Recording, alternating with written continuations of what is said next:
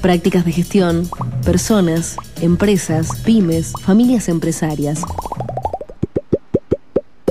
Somos especialistas en el comportamiento humano organizacional. Ahora en Nada Simple, la columna semanal de Eduardo Press.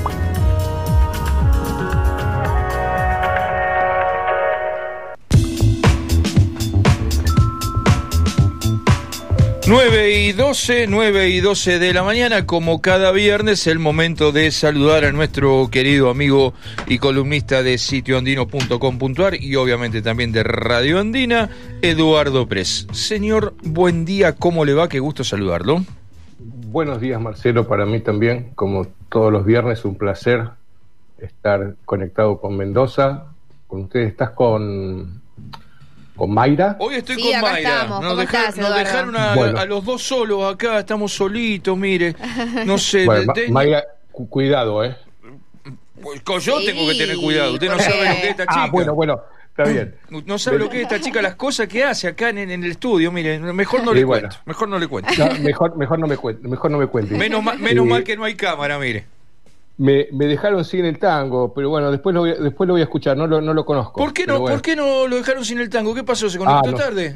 No, yo me conecté en tiempo y forma, pero no me dieron cabida. Ah. Ya, ya, voy a reclamar, ya voy a reclamar. el corazón de Eduardo. Herimos, herimos el corazón de nuestro querido Eduardo no tiene Perdón. No tiene perdón. no tiene perdón de Dios. Bueno, si no, escuche, mire, para no tener más ese problema, www.radioandina.com.ar, abre otra ventana y listo, ya está. lo, voy a, buscar porque no lo conozco, pero bueno. Bueno, no, eh, búsquela, es una hermosa versión la de Jorge Vázquez, de Buenos Muchachos. Amigo de Cacho Castaña, Jorge Vázquez ahora ha sacado un disco ahora hace poquito con, con algunos este con algunos duetos precisamente con, con Cacho, este post-mortem, por supuesto, usando pistas de, Cacho. este, muy, interesante, muy interesante. Bueno, eh, ¿qué tenemos para el domingo, maestro? Bueno, estamos eh, en un tema del, en el cual nosotros trabajamos mucho y en general se habla poco, que es eh, la gestión de la salud mental en las empresas y en las organizaciones. Estamos en un momento muy particular desde, la pandemia, ¿no? Digamos, todo, desde que se desató este fenómeno a nivel universal, eh, nos cambiaron todas las figuritas, ¿no? Y entonces, eh, una de las cosas que nosotros hemos visto a través de todos estos meses, y en este momento en particular que estamos que lo definimos como un momento, una especie de transición entre una pandemia que no se terminó, no sabemos bien, y una pospandemia o nueva modernidad o nueva eh, este, nueva normalidad. Nueva, normalidad, perdón. Nueva normalidad que tampoco sabemos bien cómo es. Entonces estamos... Ni tampoco eh, sabemos si es normalidad si es normalidad y no sabemos qué va a pasar a futuro, cómo, va a ser esto.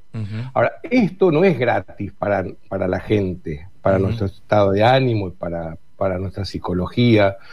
Eh, todo, este, todo este proceso, todo este fenómeno que se ha dado, afectó mucho y mal a la gente en general y a, los trabajos y en las empresas también en particular. Y yo te digo, eh, por eso digo, hablamos poco, prácticamente en el último año, y este año en particular, nuestro trabajo ha sido dedicado a cómo recomponer el tejido laboral, en la sociedad es como cómo recomponer el tejido social. Pero acá es, bueno, es como una mini sociedad, una empresa. la, gente, la gente pasa este, la mayor parte del tiempo de, su día prácticamente eh, vinculado al trabajo. Y entonces, este, bueno, hay que laburar, ¿no? Entonces, este, uno, uno de los efectos, eh, bueno, por ejemplo, esto no, no, es un invento mío, pero, digamos, eh, durante la pandemia aumentó enormemente las, las consultas por ataques de pánico, fobias, el consumo de psicofármacos, el sentimiento de soledad, la angustia. Y todo esto se, se refleja en la cotidianidad, no es gratis. No es que eh, aumenta eh, los ataques de pánico y no pasa nada, pasa. Y de, eh, digamos, como consideramos nosotros que los seres humanos somos una unidad integrada, el ánimo, lo físico, todo, todo, se, todo se altera. Y eso se ve en el trabajo. Y, una de las cosas que, en las que puso en evidencia este tema de la pandemia es la vulnerabilidad de la existencia humana. Yo, eh, digamos, a veces lo tengo como muletilla, ¿no? Eh, eh, hoy estamos, mañana no sabemos. este, y nadie, nadie tiene la vida comprada. Pero de ahí a tomar conciencia efectiva de que efectivamente es así, ¿no? De, que somos vulnerables. Bueno, esto afecta. Entonces, en la nota, nosotros desarrollamos nuestro punto, nuestra experiencia, nuestro punto de vista de qué es lo que está pasando desde el punto de vista de la salud mental. Y básicamente, como siempre nos interesa, es, bueno, ¿qué hacemos con esto? Por eso la nota es gestión de la salud mental en las empresas, porque pasa a ser un recurso, la gestión de la salud mental, un recurso como otros recursos que hay que gestionar. Hoy día, eh, parte de la gestión en una empresa no es solamente eh, la producción, la venta, la administración, las finanzas, también es el cuidado de la salud mental. Y entonces es un gran desafío para la gente en general y para los directivos también, ¿no? Para los que gestionan personas, que son aspectos que, digamos, nosotros consideramos que no hay que descuidar porque tiene que ver con la eficiencia y si uno quiere pensar mal, hasta con la rentabilidad de la empresa. Vos querés tener una empresa rentable, tiene que haber un clima de salud mental bueno en la empresa. Ahora, eso hay que trabajarlo. Este, a veces, este, eh, eh, aunque suene que, que, uno vende los servicios, es verdad, digamos, nosotros nos dedicamos a eso, estamos trabajando, y, y este año en particular, estamos trabajando en eso, ¿no? este, Creo que eh, me parece, me parece que es importante esto que acabas de decir, ¿no? Que eh, esos climas hay que generarlos. Eh, digo, acá por por generación espontánea no pasa nada, digamos, ¿no? No, es una reacción, no. es una reacción química eh, por por generación espontánea y que de repente este transformamos algo en una relación maravillosa y en un lugar maravilloso.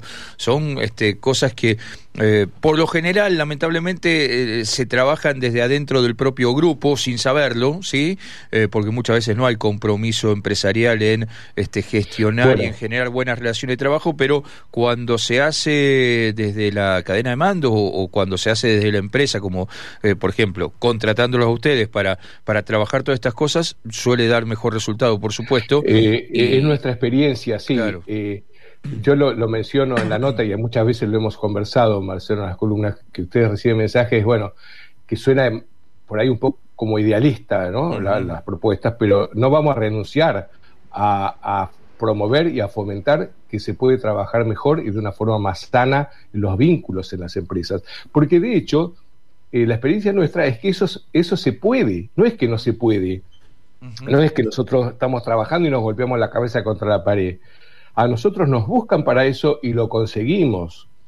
Y la gente está contenta con eso. ¿no? Entonces, eh, por ejemplo, eh, en estos últimos meses, un tema que estamos trabajando mucho con nuestros clientes es la reinserción en el lugar de trabajo. Claro.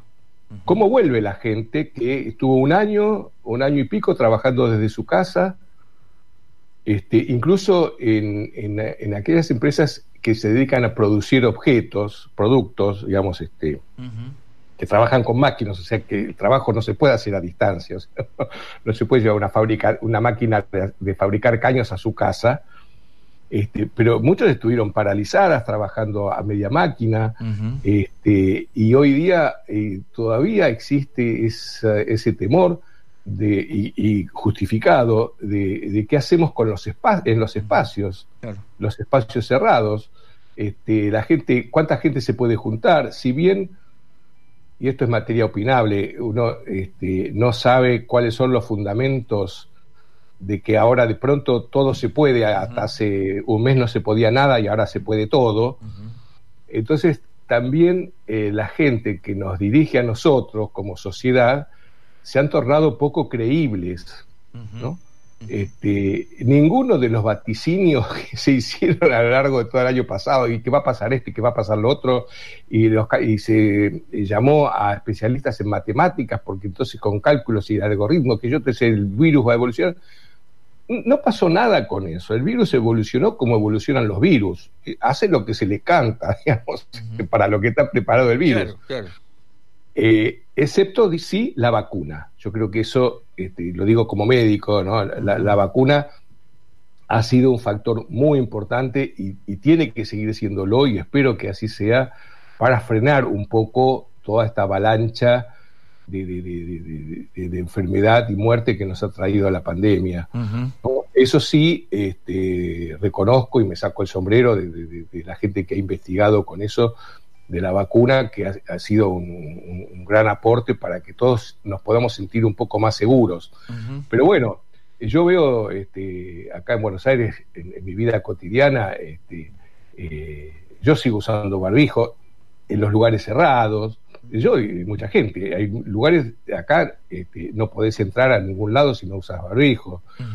Este, obviamente en los lugares gastronómicos tenés que comer, no podés comer con el barbijo. Pero hay, ciertas hay ciertas cosas, digamos, todavía, este, cómo se acostumbra la gente y va a quedar esto, va a haber, va a seguir habiendo cola para entrar en los, negocios, en los locales.